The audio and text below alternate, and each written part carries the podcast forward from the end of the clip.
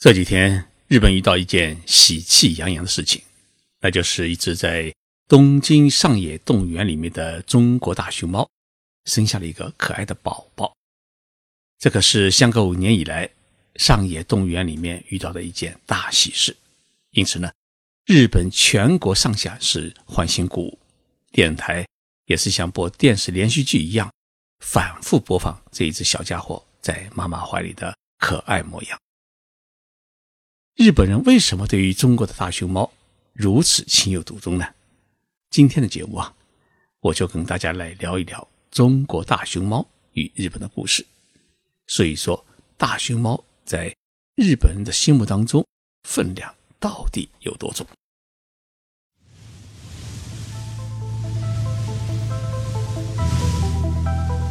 任你波涛汹涌，我自静静到来。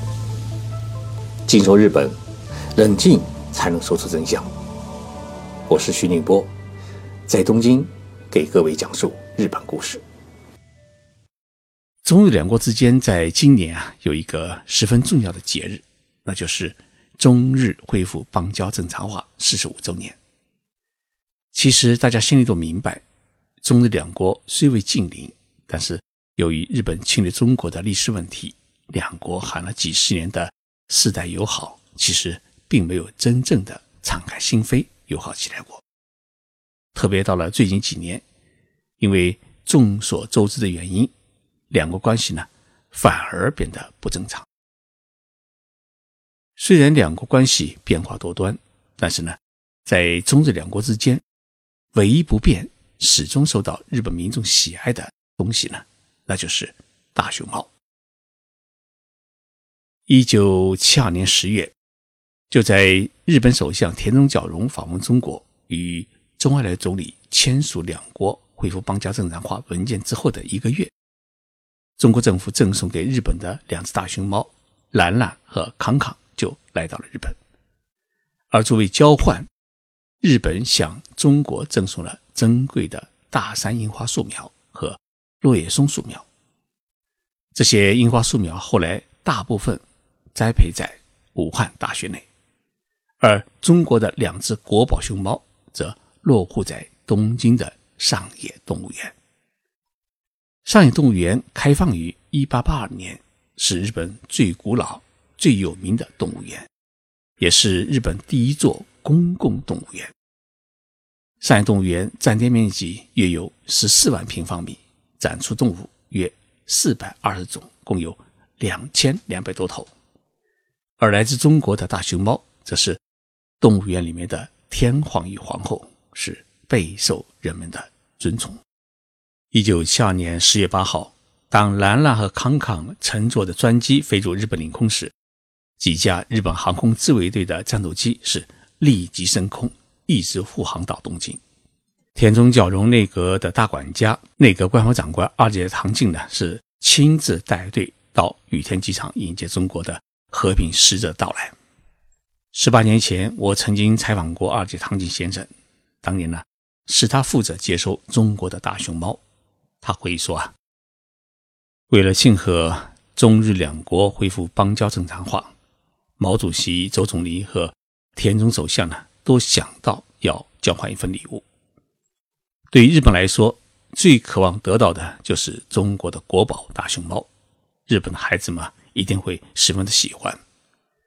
而日本能够赠送给中国的，自然是樱花树苗，所以毛主席、周总理很爽气，立即答应了日本方面的要求，并特别指令四川省政府挑选两只健康可爱的大熊猫用来日本。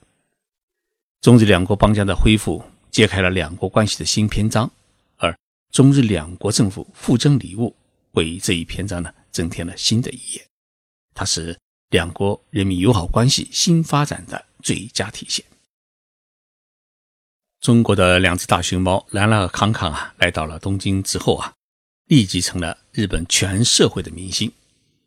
为了能够看一眼这对来自中国的国宝，上野动物园里面啊，一天就涌进了三十多万人，需要排队五个多小时才能看到这两只大熊猫。日本社会的这种熊猫热，也催生了许多日本人对中国的好感和向往。日本社会随即就出现了中国热，大量介绍中国美丽山水的图书和电视节目登场，让日本人第一次正面了解了中国人的社会和生活，了解了中国美丽的风光和历史遗迹。但是说来也奇怪，大熊猫兰兰和康康来到日本之后啊，居然没有生育。之后，欢欢、菲菲、玲玲等大熊猫也相继来到日本，成为。上野动物园里面的金字招牌，但是直到二零零八年四月玲玲老死为止，这几只大熊猫都没有生下过一个孩子。没有大熊猫的上野动物园生意突然低迷，入园的游客也大幅减少。为此呢，东京都政府啊向中国政府提出了要求，希望能够继续得到大熊猫。但是这一次中国政府有点不乐意。表示呢，大熊猫是越来越稀少，而世界各国申请大熊猫的也越来越多。如果继续赠送的话，难度很大。为此呢，中日双方经过协商，最终达成了一项协议，那就是中国政府改赠送为租赁。东京都政府呢，每年向中国方面支付九十五万美元，中国呢租给日本两只熊猫。根据这一协议。二零一一年的二月，大熊猫莉莉和珍珍抵达了东京成田机场，填补了上野动物园里面三年没有熊猫的空白。抵达日本的第二年，这两只大熊猫呢，通过自然的交配生下了一只可爱的宝宝。但是没有想到的是，六天之后啊，这一小家伙因为得肺炎而死亡。这一夭折呢？让整个日本社会是空欢喜了一场，不少人呢为此落泪。一晃过去五年，丽丽和珍珍就知道玩而不来个真格的。直到今年二月二十七号，两只大熊猫呢才有了自然的交配，这让上野动物园的饲养员们是兴奋不已。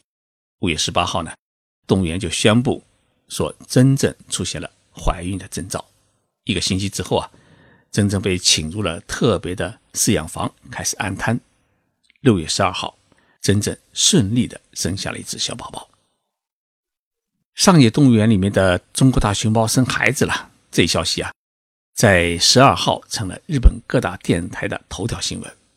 不少电视台的记者扛着摄像机在东京街头问行人：“你有什么感想？”两位日本美女说：“，我自己都有那种做妈妈的感觉。”太兴奋了！一位老太太说：“，太不容易了，上次没养活，这一次啊，请一定努力让宝宝健康成长。”日本的雅虎网站上有人喊出了“万岁万岁”。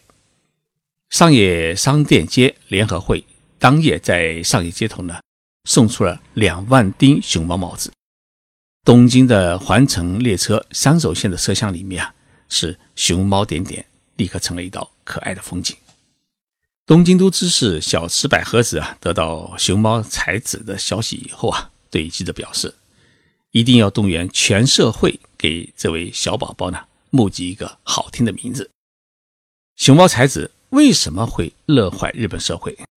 我想，首先啊，是这位小宝宝是来之不易。我在刚才的节目当中就已经讲到，这位小宝宝的妈妈真正呢，曾在二零一二年的七月生下过一个孩子。这是上野动物园二十四年以来首次有大熊猫自然交配才子。当时了的日本首相都发表谈话表示祝贺，但是遗憾的是，这只小宝宝啊在世界上只生存了六天。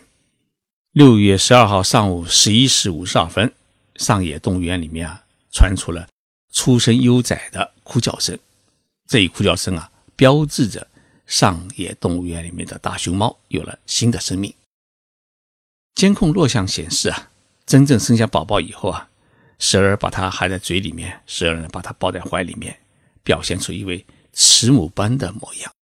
这份可爱的情景啊，在电视上面播出以后啊，唤起了许多人的怜爱。除了这只小宝宝来之不易的原因之外啊，东京上野地区的商家们啊，期望小熊猫的降临。能够给当地的经济带来巨大的效应。到过上野的听众朋友一定知道，上野是一个老城区，有一条著名的商业街叫阿妹 Yoko，就叫阿妹横丁。上野火车站呢，也是战后东北地区人来东京找工作的下车站，就是终点站。这里是两代东北农民工梦迁混淆的地方。更为重要的是，日本几大国立博物馆和美术馆都集中在上野公园里面，是日本文化的瑰宝之地。同时呢，还有日本最大的动物园——上野动物园。熊猫宝宝诞生以后啊，上野商店街联合会和上野的观光联盟已经决定要举行庆贺月活动。各大百货公司和商店呢，所有的商品将会价降百分之二十到五十，作为庆贺大拍卖的活动来吸引更多的游客。小宝宝在动物园里面公开以后啊，一定会是游刃如织。上野动物园附近的餐饮名店东天红和静养轩，因为小宝宝的到来，股票出现了大涨。